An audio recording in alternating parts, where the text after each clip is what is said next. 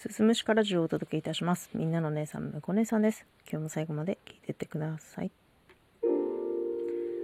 2021年8月20日金曜日ですね。北海道日本ハムファイターズの顔であり、ヒーローだった中田翔が巨人へのトレード移籍をしました。まあ、背景にはチームメイトへの暴行事件だったりとか、差別とも取られかねないような発言。まあこれは違う人が言ったっていう説もあるんですけどまあそして反社とのつながりを思わせるようなニュースがあったりとか。うーんただでさえまあちょっと成績不振だったっていうのもあるんですけれどもかつてのヒーローはもうそこにはいなかった。ファイターズが見放したって思われても仕方ない流れだったかなというふうに思います。あもうすごい悲しいんですけど悲しんでもうんどうにもならない。もう翔さんは巨人に行ってしまったから。新球場へのね移転を前にこんな事態が起きるなんて一体誰が想像できただろうとね思いますよ本当に。私はまあそのトレードのニュースを見た時案外冷静に受け止めていたんですけれどももう私は多分きっとプレイヤーとしての中田翔が好きでファイターズの4番打者中田翔のファンだったんだなっていうふうに思いましたね、まあ、本人の素行であるとか普段の人間関係であるとか、まあ、もっと言うと人間性みたいな部分とかそういうところって私の中ではスイッチ切れてて興味がなかったんだなってなんかこれで気づかされた、まあ、見た目はさごっつい金のネックレスしてさもうほぼヤクザヤンキーみたいな見た目してて。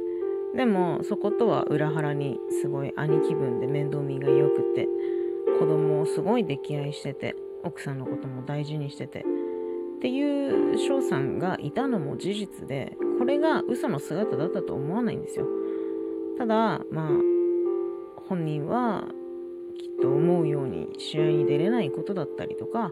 成績を残せないことにジレンマみたいなものを感じていてイライラしていたのかもしれない。うん。もともとね結構打てないとバットに当たるシーンなんてのもね今まで何度もあったわけだし短期なのはみんな知ってることだったんですよ。それでもだからといってまあ暴力は正当化できないし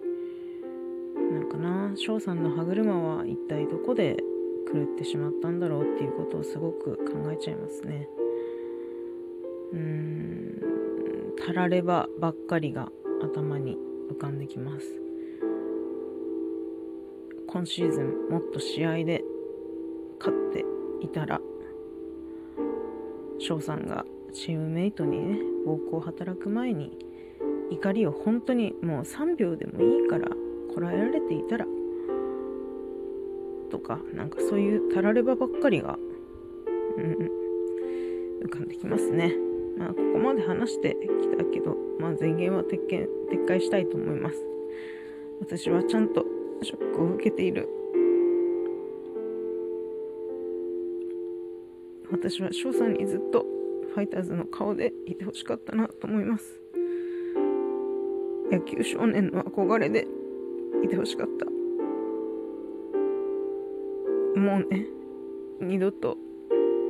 まあ、わかんないですけど、ここから先ね、何年か後に戻ってくるっていう可能性はあったかもしれないけど、今、ファイターズで翔さんを見ることができないっていうのは、まあ、ファン歴も浅いですけど、すげえショックだなって思います。うん。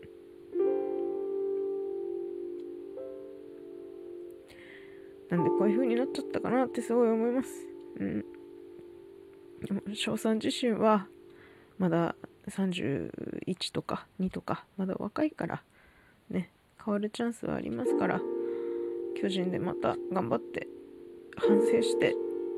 一生懸命練習して、もう一度輝いてほしいなというふうに思いますね。まあ本当にもう何度もたらればばっかりが浮かんで、はあ、の私の大好きだったファイターズ4番打者。中田翔は帰ってこないんだなって思うとすごく寂しく思います。今日はちょっと翔さんのお話でした。最後まで聞いていただいてありがとうございます。また次回もよろしくお願いします。